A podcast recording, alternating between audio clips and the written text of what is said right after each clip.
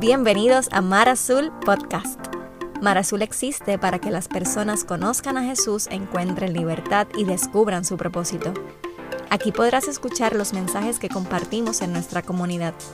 Te invitamos a que abras tu corazón y te mantengas a la expectativa de lo que Dios quiere decirte. Hace dos años comenzamos a soñar en Mar Azul, en convertirnos, en pasar de ser una iglesia local a hacer un movimiento plantador de iglesias. Nosotros creemos que lo que Dios nos ha llamado a hacer es mucho más grande que nuestro logo, mucho más grande que nuestro nombre y tiene que ver con su iglesia y tiene que ver con Puerto Rico. Es por eso que nos hemos aliado a la conferencia más importante en Estados Unidos eh, conectada y relacionada al tema de la plantación de nuevas iglesias.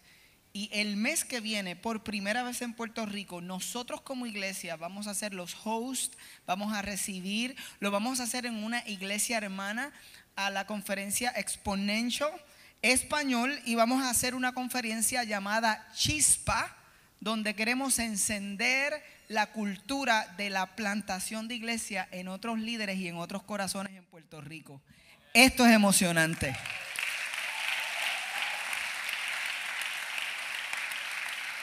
Pronto daremos más información. Lo importante es que si tú conoces en tu corazón que Dios te ha puesto el deseo de plantar una iglesia, de pastorear una iglesia, nosotros no anhelamos retenerte, deseamos impulsarte. Soñamos con personas que salgan de esta comunidad a diferentes partes de Puerto Rico a levantar iglesias. Y creemos que hay personas aquí que hoy están escuchando y que están en un momento de recibir, pero Dios te está llamando. Y si ese eres tú, para ti es esta conferencia. Está diseñada para pastores y líderes, líderes de grupos de conexión, círculos. Pero si tú sabes que hay algo que el Señor está haciendo contigo, para ti también es, y nos da mucho orgullo dejarle saber que esto va a estar pasando la semana que viene. Y hoy continuamos una serie, y esta es la tercera parte de Fuego Consolador. La semana pasada enseñamos que cuando nosotros ponemos nuestra fe en Jesús, nosotros recibimos el Espíritu Santo. Y recuerdan que salimos de aquí celebrando que ya tenemos el Espíritu Santo. Ya tú lo tienes. Qué emocionante. Recuerda que si eres un seguidor de Jesús, tú eres el lugar donde su Espíritu mora. Tú eres la vasija en la que Él vive y se mueve. Cristina, mi esposa, me envió del devocional que ella leía esta mañana esta oración, tú eres el lugar donde el cielo se ha estrellado en la tierra.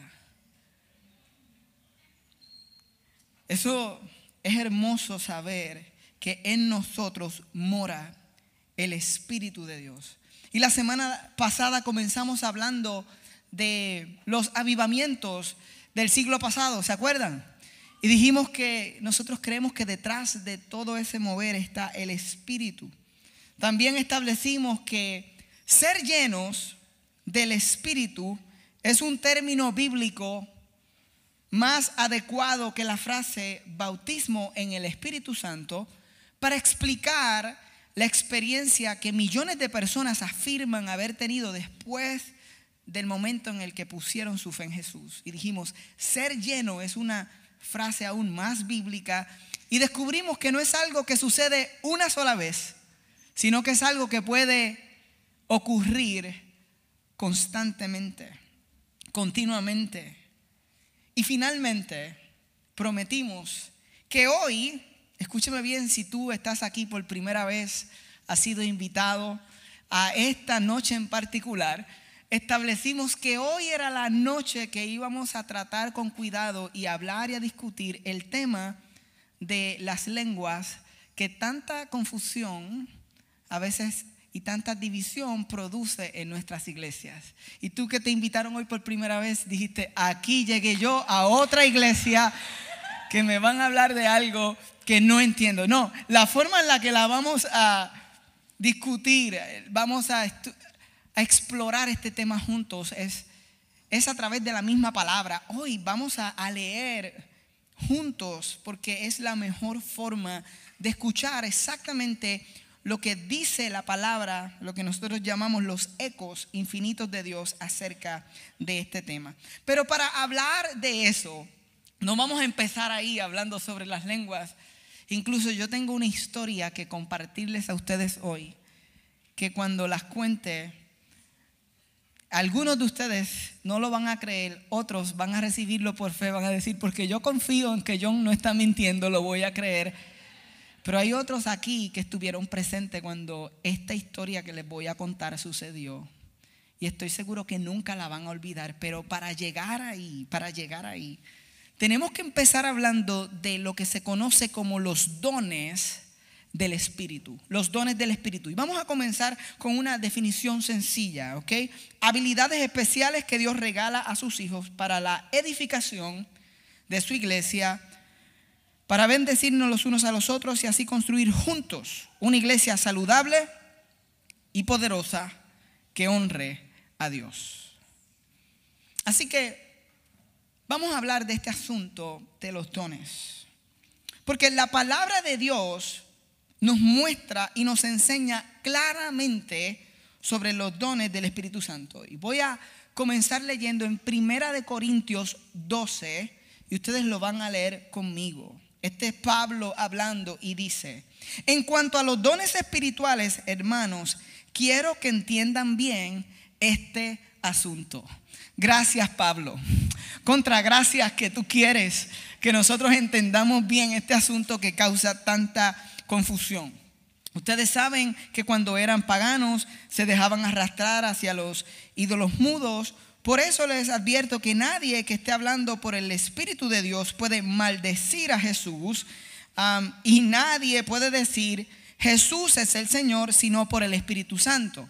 Él está atendiendo un asunto específico en esta iglesia donde algunos alrededor eh, decían que hablaban de parte de Dios, pero estaban maldiciendo a Jesús. Y él dice, eso es imposible. Es más, él está diciendo, nadie puede decir que Jesús es el Señor si el Espíritu Santo no obra en esa persona. Nadie puede decir que viene a la fe en Jesús sin una obra del Espíritu Santo. Así que él aclara ese asunto y continúa diciendo, ahora bien, Mar Azul, hay diversos dones, pero un mismo espíritu. ¿Ok? Es diversos dones, pero es un solo espíritu. Hay diversas maneras de servir, pero un mismo Señor, hay diversas funciones, pero es un mismo Dios el que hace todas las cosas en todo. A cada uno se les da una manifestación especial del Espíritu para el bien de los demás. Aquí vamos, verso 8. A unos Dios le da por el Espíritu palabra de sabiduría.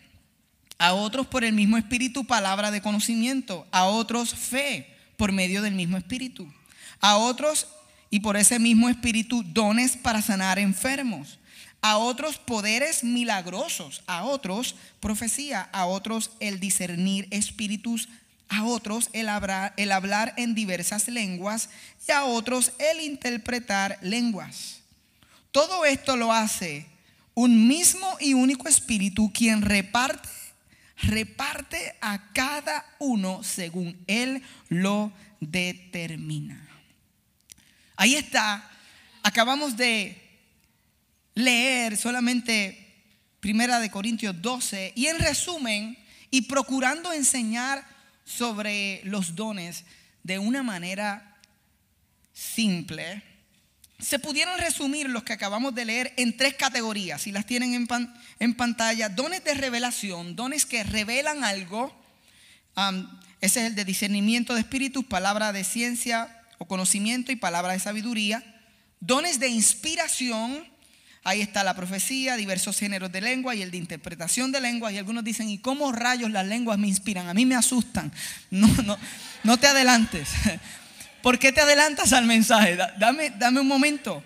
Dones de poder, estos son fe, milagros y sanidades. dejen que le cuente la historia. Pero, pero ¿por qué esto es importante para ti? ¿Por, ¿Por qué hablar de esto hoy es importante para ti? Porque nosotros enseñamos que en Mar Azul nosotros somos continuistas. Quiere decir que nosotros creemos que los dones del Espíritu Santo están disponibles para actuar y operar y manifestarse en la iglesia hoy en el 2022, aquí en Mar Azul. Nosotros lo creemos. Algunos dicen, yo no sé si aplaudir a eso o no. Yo no quería que aplaudiera, pero algunos hicieron como, no sé, pero el que está al lado está aplaudiendo, eso yo voy a aplaudir. Aplaudirte, parece que eso es bueno, que, que creamos que los dones y lo explico así porque hay un grupo de personas que, son cesacionistas y creen que los dones eh, se detuvieron, cesaron en el momento en el que terminó aquel eh, momento histórico de la iglesia naciente con los primeros apóstoles, que Dios lo, los usó para fundamentar el Evangelio, expandir el Evangelio, pero que después de esa temporada hasta hoy cesaron. Entonces hay otros en el medio que dicen, mira, algunos cesaron, otros no cesaron, algunos su función hoy es diferente. Y yo quiero decirte algo. No vamos a discutir hoy teológicamente todas las posibilidades y la enseñanza acerca profundamente sobre los dones, pero yo quiero animarte porque nosotros sí creemos que los dones están disponibles para ti como seguidor de Cristo hoy y que dice Corintios 12, 7, primera de Corintios, a cada uno se le da una manifestación especial del Espíritu. A ti se te ha dado al menos un don. Tú dices, yo no tengo uno yo los reto por la palabra porque dice que a cada uno se le da una manifestación especial. Tú sabes cuál es tu don. Tú has descubierto cuál es el don que el Espíritu Santo ha querido regalarte. Porque tú que piensas que, no, no, no, de los que tienen dones yo soy el último.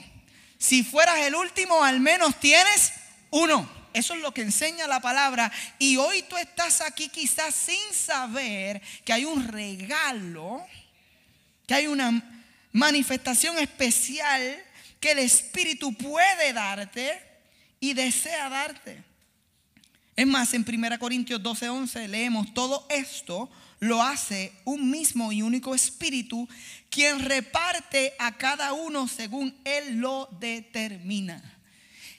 Los dones Él los otorga por gracia. No tenemos mayor explicación. Yo, yo quisiera decirles, miren, esto se explica con todos los detalles. En el Nuevo Testamento vamos a leerlo aquí, pero no tenemos todos los detalles. Lo que tenemos claro es que Él los reparte como Él quiere. Él los reparte cuando Él quiere a todos nosotros nos repartió al menos uno. Y nosotros, aunque podemos anhelar, y desear uno en particular, es, es asunto de Él y su gracia. Si ese es el que necesitamos, el que Él sabe que es mejor para nosotros, dile al que está a tu lado, tú tienes un don. Pero díselo como con buenas noticias. Vírate al otro, dile, tienes un don. Allá arriba en la esquina, producción, tú sabes, los que están en el overflow, dile a alguien que no saludaste y que no, dile, dile, tú tienes, tú tienes un don.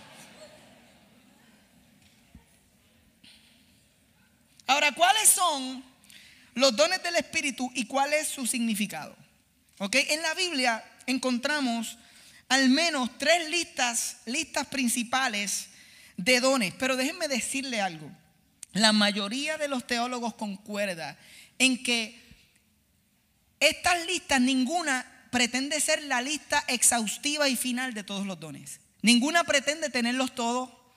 Ah, no, no aparenta ser el único listado cuando vamos a la Biblia entera, vemos desde el principio que Dios otorgó por medio de su Espíritu dones específicos para cosas específicas. Y hoy no vamos a hablar de 22 ni 27, hoy nos vamos a enfocar en 9. Yo, yo me voy a quedar en Corintios donde leímos al principio, pero hay varias listas y lo bueno es que tú puedes buscar sobre esto y que tú puedes leer porque tú tienes un don.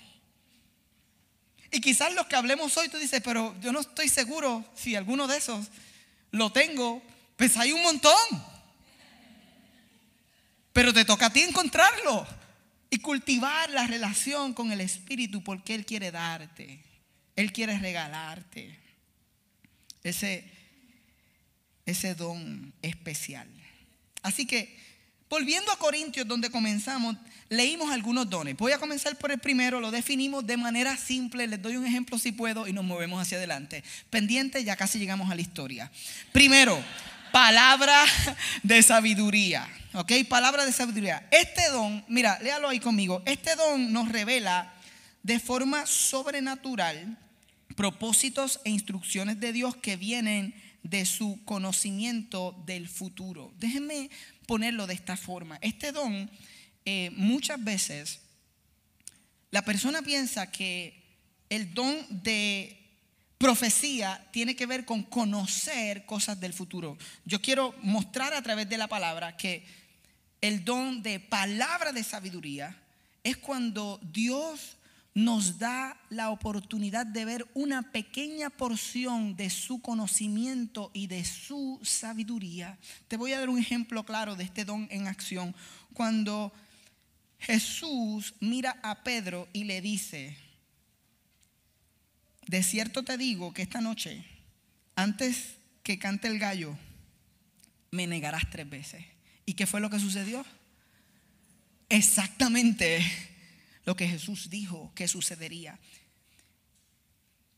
Les dije de la historia y comienza con que al principio de mi oportunidad de responder al llamado de predicar, el Señor comenzó a poner en mi corazón, Jonathan, tienes que predicar, pero yo no quería decirle a nadie que eso estaba pasando. Yo no iba a hacer una tarjeta y la iba a imprimir y la iba a llevar por ahí a decir, hey, Dios me está llamando a predicar para que me llame, tú sabes, 787-671. Y la forma en la que me sucedió a mí, escuchen, esto no significa que la forma en la que me pasó a mí es la forma en la que Dios lo va a hacer contigo. Esto es mi experiencia un día el Señor pone en mi corazón que yo voy a predicar en una actividad que yo sabía que se iba a dar, pero yo no era el predicador invitado. Y me dice, tú vas a predicar. En mi corazón, esto es esta conversación con el Espíritu y yo, ¿qué, qué, qué, qué me pasa? ¿Pero qué es esto? Ahora me dio el guille de predicador. No, no, John, que vas a y te vas a preparar y este es el mensaje. Y puso una carga, un peso, un mensaje. Y yo me senté, escribí un mensaje en mi libreta y decidí, si esto eres tú, porque yo estoy cultivando una relación con el Espíritu que no conocía. Dije, si esto eres tú, yo voy a ir con esta libreta, yo me voy a sentar en ese lugar, pero yo no voy a decir nada. Y así pasó, y yo fui y me senté iban por la tercera canción y todo el mundo se estaba mirando. Y yo conozco lenguaje de iglesia y yo digo, el que va a predicar no ha llegado. Y yo estoy aguantando el mensaje. Y lo próximo que pasa es que alguien me espotea y se acerca de los líderes y dice, John, el que va a predicar no ha llegado. ¿Tú crees que tú puedas predicar? Y yo saqué la libreta.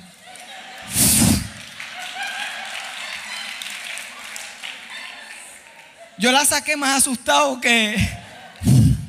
Sí, estoy ready. Eso pasó una vez, dos veces, tres veces.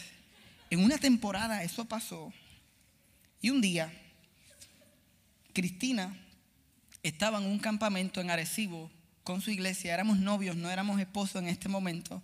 Y yo estoy en casa y siento nuevamente la voz del Espíritu Santo diciéndome, eres tú el que vas a predicar en ese campamento esta noche. Prepárate. Y como esta es como la tercera o cuarta vez, ya yo tenía esto bastante claro. Y yo dije, más vale que me prepare. Y yo recuerdo que preparé un mensaje que se titulaba Vamos a recobrar la autoridad. Tenía todo, todo ese, vamos a recobrar la autoridad. Y, y, en esencia hablaba de cómo el pecado en nuestras vidas nos roba de lo que Dios quiere hacer con nosotros y cómo perdemos y cedemos autoridad de nuestra vida al pecado. Y yo recuerdo que, que llegué a ese lugar y pasó exactamente lo de siempre. La persona que iba a predicar había llamado que no iba a llegar y cuando yo llegué fueron a donde mí y dije, tranquilo, estamos ready, vamos a hacerlo. Yo recuerdo que, que en mi proceso de hacerlo creativo, quería hacerlo creativo, me rodearon seis o siete muchachos y le dije, vamos a entrar así, vamos a entrar como si fuera un boxeo. Yo hice toda una escena, ¿ok? Eh, eh, acuerden que estoy aprendiendo a cultivar este don. Así que caminando, ellos decían, vamos a recobrar la autoridad, vamos a recobrar la autoridad, vamos a recobrar la autoridad. Y yo entrando ahí en el centro, así vestido de crema, me acuerdo como si fuera hoy. Comenzamos a predicar, estoy explicándole esto para hablar de, de palabra de sabiduría, ya mismo te lo conecto con otro don. Pero la historia es que cuando tienes palabra de sabiduría, tú puedes conocer, tú puedes recibir una instrucción clara de algo que va a pasar en tu vida o que algo que debes hacer. Y esto en este momento de mi vida fue algo bien, bien claro. Lo conecto ahorita con algo más y continúa la historia. Parte 1, dale pausa. Número 2, palabra de conocimiento. Saber o recibir la revelación de algo sobre una persona o situación sin haber recibido la información por medios naturales. Por ejemplo, ustedes recuerdan la mujer del pozo, la conversación que Jesús tiene con ella. En cierto momento Jesús dice, eh, ve y busca a, a tu esposo, a tu marido. Y ella dice, no, no tengo marido. Y él dice, bien has dicho, porque cinco has tenido y el que tienes no es tu marido. Eso es palabra de conocimiento o ciencia. Sin que ella lo revelara, él lo sabía con el propósito de transformar su vida, porque este es el día más lindo de la vida eh, de esta mujer. Así que no, y vamos a ver al final, ninguno de estos dones es para abochornar, para romper, para lastimar, son dones para edificar. Es que Dios muestra algo que que quizás tú necesitas ver y no tienes la oportunidad de verlo y Dios se lo va a mostrar a alguien que te ama con el propósito de que como iglesia pueda ayudarte a ver lo que necesitas ver. Es increíble. Don de fe es confianza total en las promesas de Dios que no cede, que no cede frente a las circunstancias adversas. Es mayor que la fe normal que tenemos todos los cristianos. Nosotros tenemos fe, pero hay momentos donde hay personas que tú ves que aún cuando todo frente de ellos dice no, no hay recursos, no se puede. Ellos dicen, sí, es que vamos para adelante. Es que Dios está con nosotros. Y cuando otros dicen, pero es que son como gigantes, es que son un montón de, de, obstáculos, esta persona dice, yo no veo los obstáculos. Yo lo que veo es que mayor es el que está en mí que el que está con él. Esa persona ¿Tú conoces a alguien así? ¿Tú has conocido a alguien que tiene un don de fe? O sea, todo el mundo down, algo sucedió, todo el mundo quitado y esa persona, mira, caminando en fe siempre. Yo conozco varios, yo camino con varios. A mí me encanta ver, y lo he visto, el don de fe en nuestros líderes. En, en María lo vimos un montón de veces. Cuando alguien está decaído y Dios levanta a alguien con fe. Es un don sobrenatural. Es más que la fe normal. ¿Tú puedes creer que algunos de ustedes tienen ese don? Wow, algunos están diciendo, yo, yo tendré. Hechos 6, Esteban, que lo comenzamos esta serie hablando de Esteban, recuerdan, hombre lleno de fe y del Espíritu Santo. Está a punto de perder su vida y sigue predicando el Evangelio. Eso es don de fe aplicado en los momentos difíciles. Dones de sanidad. Estos son fácil de entender. Este don se da con el propósito claro y específico de traer sanidad corporal y lo vemos repetidamente a través de los cuatro evangelios y el libro de los hechos. Este es fácil. Lo vemos en Jesús operando cuando sanaba a los enfermos, lo vemos en sus discípulos, en los primeros cristianos. En Hechos 5 también encontramos la historia de Pedro, que dice que eh, en cierto lugar sacaban las personas y las ponían afuera en una fila, personas que habían sido eh, atadas espiritualmente y enfermas, para que con la sombra de Pedro se sanaran. Y dice Hechos 5, y todos se sanaban. Y de ahí viene el famoso corito, que yo creo que es uno de los coros más teológicamente sólidos, tanto así que yo me inspiré y dije, yo voy a, dice, con la sombra de Pedro se sanaban los enfermos, con la sombra de Pedro se sanaban los enfermos. Mira esto, no era la sombra, ni tampoco, no era la ni tampoco Pedro era porque Pedro tenía el espíritu del Nazareno. Era porque Pedro tenía el espíritu del Nazareno, Nazareno, Nazareno. El espíritu del Nazareno, tú lo tienes. El espíritu del Nazareno. Pero mira, mira, mira, mira. Qué teológicamente sólido. No era la sombra ni tampoco Pedro, era el espíritu que Pedro tenía. Era un don de sanidad manifestado en la vida de Pedro. Yo he visto estos dones ocurrir. Los he visto alrededor mío. No siempre he visto personas siendo sanas. Es más, eh, los casos que he visto que verdaderamente han sido sanos no han sido tantos, es más, han sido los mínimos en comparación a los que hemos orado para que sanen y que sanan. Pero no quiere decir que no los hemos visto. No quiere decir que no existen. No quiere decir que porque oraste por alguien y no se sanó, no puedes orar la próxima vez creyendo que si el Espíritu Santo quiere darte ese don, te puede dar ese don y tú puedes orar la próxima vez y esa persona puede ser sana. Aunque oraste por alguien que no fue sano. Poderes milagrosos. Este don, poderes milagrosos, permite hacer señales y prodigios más allá de las leyes naturales para mostrar la presencia y el poder de Dios en una situación particular. Este don yo lo he visto operando en mi vida una vez. Hago la aclaración, no porque me sucedió a mí, te tiene que suceder a ti. Pero yo no soy cesacionista por esto. Si yo miro para atrás, yo digo, bueno, hay otras razones, hay muchas razones, pero esta es tan clara, porque aquel día que estaba predicando sobre vamos a recobrar la autoridad, yo recuerdo que era uno de esos mensajes que, que cada oración tenía la atención de las personas. Cada oración era, era como si se pudiera escuchar un alfiler caer y ningún Ninguna otra cosa era distrayente, era increíble.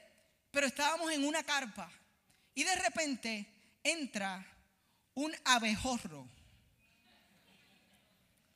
un escarabajo. Estoy usando todas las palabras posibles para describir este animal, que es más grande que el caculo, ¿verdad? Es como un caculo extendido, es extended version. Es el grande. y aquel animal entra por la carpa y empieza y se oía. Te digo que se oía a sí mismo. Y yo predicando sobre recobrar la autoridad y estaba todo el mundo ahí y de momento y todo el mundo y, y yo predicando y les tengo que decir cómo pasó porque así fue como pasó. Yo recuerdo mirar eso y ver la distracción y sentir la dirección de Dios para hacer lo que yo hice. Y las palabras que yo dije fue, para que ustedes vean que lo que estoy predicando es verdad. Dije, en el nombre de Jesús. Y el escarabajo estaba en ese momento pasando así por el centro. Y cuando yo hice en el nombre de Jesús, hizo... Y se cayó al piso. ¿Para qué fue aquello? Todo el mundo...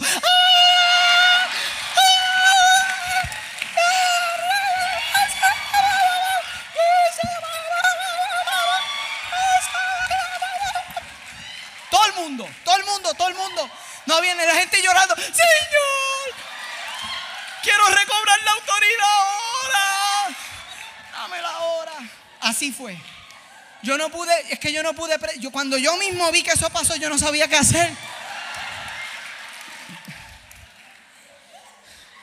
Después de eso fue llorar. La gente, no, es serio, yo me estoy riendo. Pero, ¿verdad, Cris? La gente empezó sola, sola, a pasar a la plataforma llorando, arrepintiéndose. Yo no tuve, yo ni terminé el mensaje. Una sola vez lo he visto. Y fue ese día. Poderes milagrosos. Entonces, como esto es por gracia, hay quienes enseñan, no sé, que una vez tú lo tienes, siempre va. Yo no, yo no creo que es así. Si tú quieres verificarlo por ti mismo, cultiva una relación con el Espíritu. Es el, don, Él opera a través de mí, él me lo da, pero es de Él. Entonces Él lo usa para edificación de la iglesia cuando Él quiere. Entonces otro día fui a predicar en una iglesia en medio del campo allá arriba y no había aire acondicionado. Y yo recuerdo que cuando me dan la parte para predicar, no les miento, habían como 18 caculos volando alrededor mío. Y yo estoy predicando y estos están dándome en la cara, ¿sabes? Yo no sé qué hacer porque me dan y yo le tengo miedo y yo estoy ahí tratando de predicar. Dándome y yo en mi corazón lo que estoy diciendo, Señor, dame, dame, dame la capacidad otra vez. Yo quería sentir lo mismo, yo quería yo quería que surgiera como surgió aquella vez para yo poder decir, pero nunca pasó. Me dieron todo el mensaje en la cara, los caculos, y terminé el mensaje con los caculos dándome en la cara. Profecía, el don más confundido. Yo les dije que este iba a ser un mensaje edificante. Lo que voy a decir de profecía es que es una capacidad amplificada de comunicar la palabra de Dios, aplicándola a una situación específica con el fin de exhortar o animar a los creyentes o amonestar a los incrédulos. El don de profecía tiene que ver no con profetizar el futuro, sino con animar, levantar aquellos que nos rodean. Es cuando Dios te pone en el corazón una palabra que va directa a la situación que alguien está viviendo o que un grupo está viviendo y está atada a sus ecos infinitos. Y Dios te da esa palabra. Tú lees la Biblia y te brinca el corazón con claridad de cómo esto se puede aplicar a este momento particular. Yo creo que hoy cuando alguien habla sobre un acto futuro, que lo he visto pasar muy poco, muy poco, pero lo he visto pasar en mi vida también, una o dos ocasiones, y ha sido real. Yo creo que esa es palabra de sabiduría, no profecía. Pero no nos dividamos por cosas teológicas. Vamos a continuar adelante y otro día resolvemos el asunto. Es más, no te toca resolverlo conmigo. Te toca resolverlo con el Espíritu Santo. Dile, ¿cómo se ve este don? ¿Será este el que yo tengo? Porque necesito entenderlo. Discernir espíritus. Este fácil nos brinda comprensión sobrenatural del mundo espiritual a nuestro alrededor, revelando cuál es el espíritu que opera en una persona. El ejemplo, Hechos 13, Pablo pudo discernir el espíritu que operaba en Elimas. Mira, entonces Saulo, llamado también Pablo, lleno del Espíritu Santo, una vez más la expresión, lleno del Espíritu Santo, fijando la mirada en él, dijo, tú, hijo del diablo, que está lleno de todo engaño y fraude, enemigo de toda justicia, no cesarás de torcer los caminos rectos del Señor. Y luego le dijo, te vas a quedar ciego. Y se quedó ciego, porque este hombre estaba entorpeciendo el que el gobernador de esta región escuchara la palabra. Y cuando el gobernador vio que Pablo le dijo, hijo del diablo, tú estás operando con el diablo y te quedas ciego, el gobernador creyó. Y yo quiero decirte que esto no significa que si tú dices hijo del diablo muchas veces tú tienes este don. No, no creas que saliendo de aquí a decirle hijo del diablo a cualquiera, este, pero existe, es una persona que tiene esa capacidad. Eh, Dios te da la capacidad de discernir. Yo lo he visto, he estado en lugares y he podido ver y saber, eso no es de Dios. Eso tiene pinta como si fuera de Dios, pero eso es un engaño. Y eso existe y pasa tendrás ese don. Ocho, hablar en diversas lenguas. Y aquí estamos llegando a donde íbamos. La capacidad de hablar un idioma sin haberlo estudiado o aprendido para comunicar el mensaje del Evangelio. Y también existe el don de lenguas angélicas o angelicales, palabras que entiende solo Dios y que son para la edificación personal y para tener comunión especial con Él. Ok, John, explícame esto. Aquí vamos, Hechos 2. ¿Se acuerdan la semana pasada que hablamos del día de Pentecostés? Esto fue lo que leímos. Cuando llegó el día de Pentecostés estaban todos juntos en el mismo lugar. De repente vino del cielo un ruido como el de una violenta ráfaga de viento y llenó toda la casa donde estaban reunidos. Se les aparecieron entonces unas lenguas como de fuego que se repartieron y se posaron sobre cada uno de ellos. Todos fueron llenos del Espíritu Santo y comenzaron a hablar en diferentes lenguas según el Espíritu les concedía expresarse. Como les hablamos, de ahí es que algunas personas dicen, ok, pues la experiencia con el Espíritu Santo tiene que entonces ser validada con la persona hablar en otras lenguas. Pero cuando hacen eso, a veces dejan eh, sin leer los próximos versos para explicar entonces qué fue lo que verdaderamente pasó cuando hablamos de otras lenguas. Porque el verso 5 que justamente después del 4 que acabamos de leer, dice, estaban de visita en Jerusalén judíos piadosos procedentes de todas las naciones de la tierra. Al oír aquel bullicio, se agolparon y quedaron todos pasmados. ¿Qué dice ahí?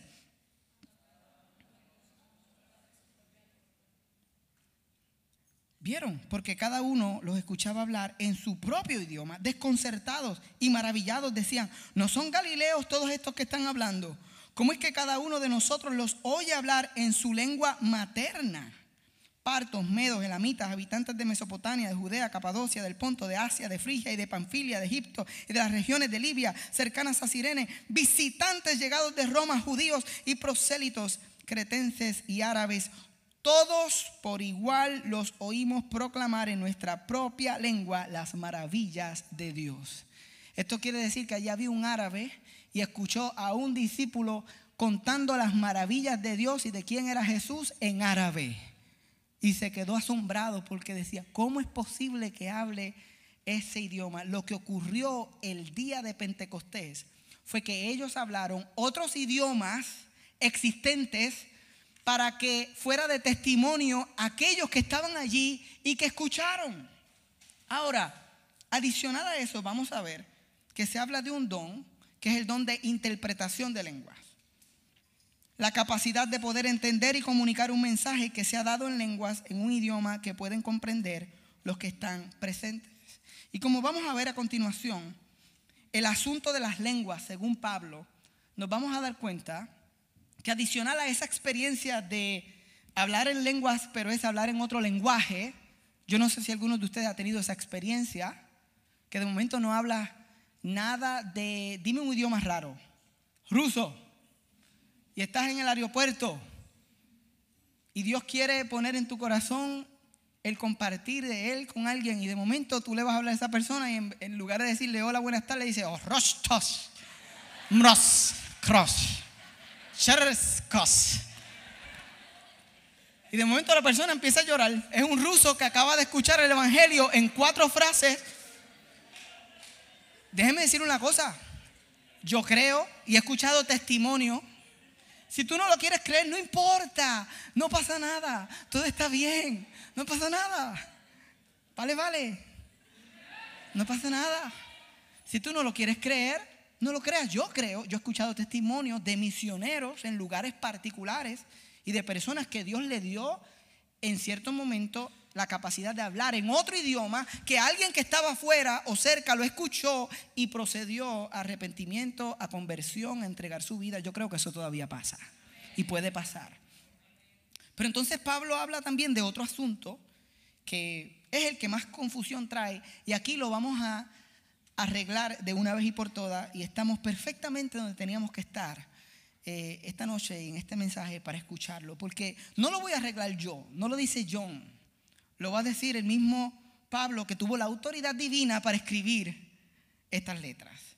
En Corintios 14, verso 1 adelante, dice, empeñense en seguir el amor y ambicionen, esto está bien, ambicionen los dones espirituales, sobre todo el de profecía, porque el que habla en lenguas no habla a los demás, sino a Dios. En realidad nadie le entiende lo que dice pues habla misterios por el Espíritu. En cambio, el que profetiza habla a los demás para edificarlos, animarlos y consolarlos. El que habla en lengua se edifica a sí mismo. En cambio, el que profetiza edifica la iglesia. Miren esto. Él dice, yo quisiera que todos ustedes hablaran en lengua. Claro. Pero mucho más que profetizaran. El que profetiza aventaja al que habla en lenguas, a menos que éste también interprete para que la iglesia reciba edificación. Entonces le da el ejemplo, dice, hermanos, si ahora fuera a visitarlos y les hablara en lenguas, ¿de qué les serviría a menos que les presentara alguna revelación, conocimiento, profecía o enseñanza? Aún en el caso de los instrumentos musicales, tales como la flauta o el arpa, ¿cómo se reconocerá lo que tocan si no dan distintamente sus sonidos? Y si la trompeta no da un toque claro, ¿quién se va a preparar para la batalla? Así sucede con ustedes, a menos que su lengua pronuncie palabras. Cristina lo está leyendo, muy bien, yo sé que ha sido mucho, no se quite nadie. ¿Cómo se sabrá lo que dicen? Será como si hablaran al aire. ¿Quién sabe cuántos idiomas hay en el mundo y ninguno carece de sentido? ¿Estamos bien? Pero si no capto el sentido de lo que alguien dice, seré como un extranjero para el que me habla y él lo será para mí. Por eso ustedes, ya que tanto ambicionan dones espirituales, porque esto es lo que pasa, Corintio estaba todo el mundo hablando lengua a todo lo que da. Eso es.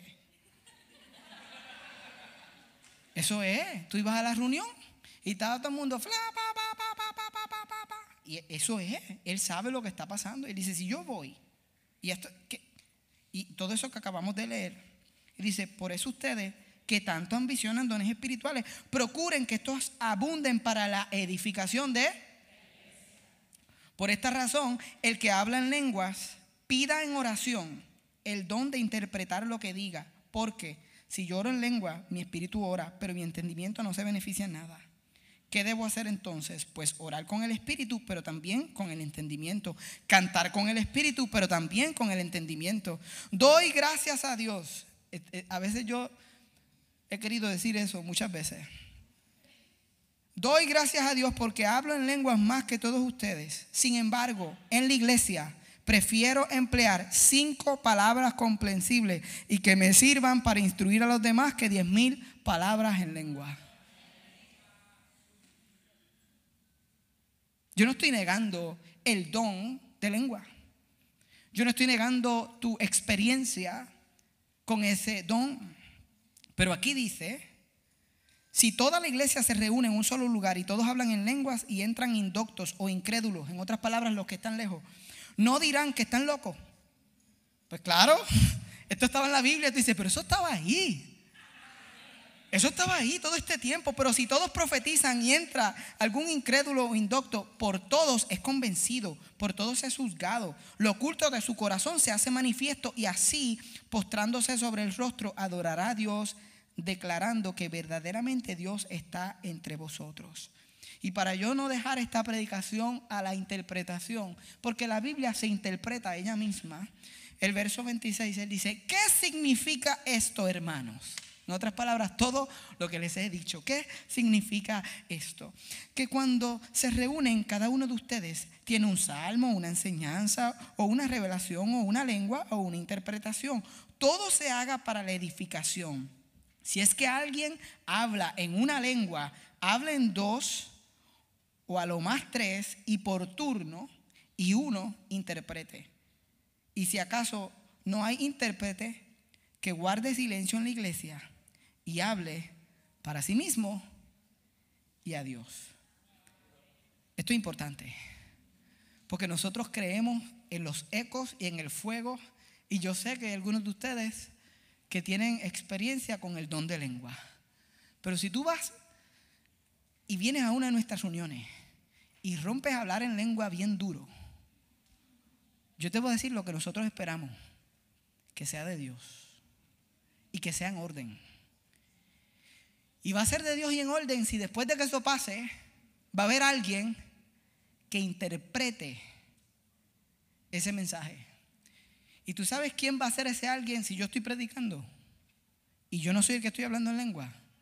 La interpretación o la voy a tener yo, o la voy a tener, o la va a tener otro líder en este lugar. No tiene que tener título, no es por título, pero alguien que la iglesia conoce y sabe que es una persona que está hablando de parte del Señor. Si es un desorden, nosotros somos los primeros que vamos a decir, hey, bájale dos. Dice la palabra que eso es para ti. Eso es entre tú y Dios. Tú sabes que hay veces que estamos cantando y yo lo que quiero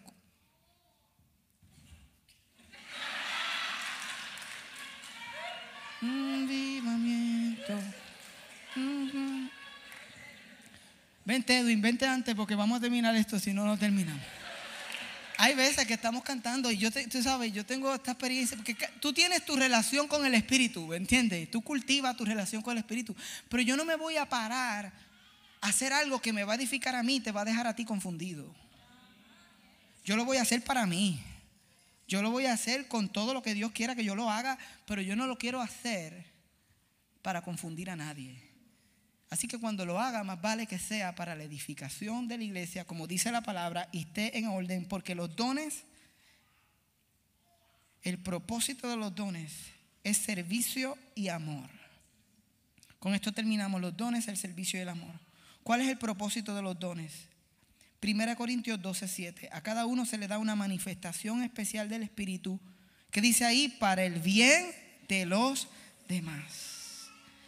Los dones no se dan como un premio a nuestra espiritualidad o para que nosotros nos sintamos, mira, mira los dones que Dios me da a mí y no te los dio a ti. No, no, no. En Efesios 4:12 dice que son dados a fin de capacitar al pueblo de Dios para la obra de servicio, para edificar el cuerpo de Cristo. ¿Cómo debemos usar los dones? Bien fácil. El denominador común en todos estos capítulos que yo acabo de leer con ustedes es el amor. El denominador común cuando se habla de dones es que se habla de dones y se habla de el amor, porque no pueden ocurrir de forma separada. Tú quieres ver una iglesia donde se manifiestan los dones, yo la quiero ver. Yo la he visto y la llevo viendo, pues yo creo que hay más. Porque algunos de ustedes no tenían idea de que tenían un don. Y hoy están diciendo, yo tengo un don.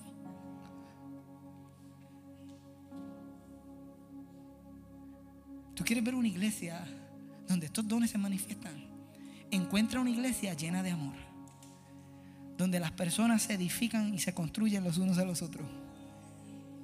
Y lo próximo que vas a ver es como cada uno encuentra el don que Dios quiere darle para edificar y construir la iglesia.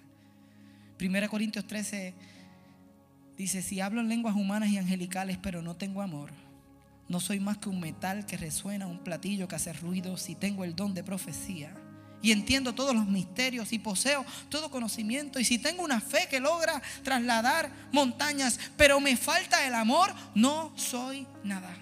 Otra versión dice, de nada me sirve si reparto entre los pobres todo lo que poseo y si entrego mi cuerpo para que lo consuman las llamas, pero no tengo amor, nada gano con eso.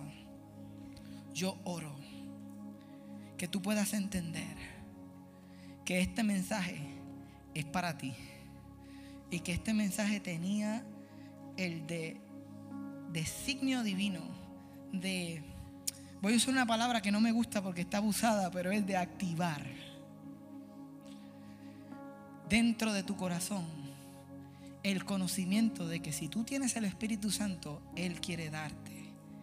Él quiere manifestar en ti estas cosas para la construcción de la iglesia. Entonces alguien está aquí y dice, pero es que yo no sé ni si soy parte de la iglesia. Tú no conoces mi vida, no conoces mi historia. Yo llegué aquí porque me obligaron. Está chévere lo de las lenguas.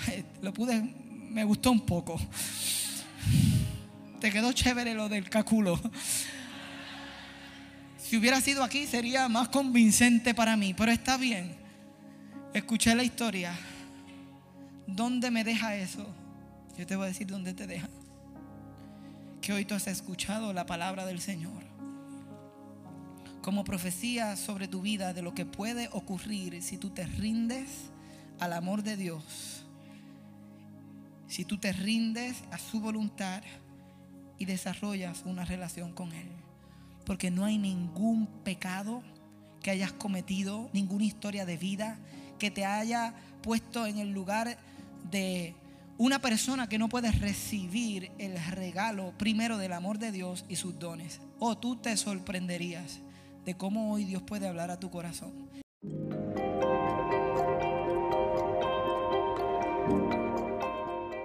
Si luego de escuchar este mensaje necesitas oración, te invitamos a descargar o abrir nuestro app y hagas tu petición. Nos estaremos comunicando contigo y oraremos junto a ti.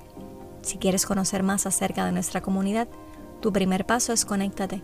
Conéctate es una experiencia virtual e interactiva que ocurre todos los miércoles a las 7:30. Si deseas participar, solo debes ir a nuestra aplicación, entrar al área donde dice Conéctate y acceder al link de Zoom que aparecerá en pantalla. Te invitamos a que nos sigas en todas las redes sociales para que te enteres de lo que Jesús está haciendo en nuestra comunidad. Gracias por acompañarnos y recuerda que somos la iglesia, existimos para el mundo.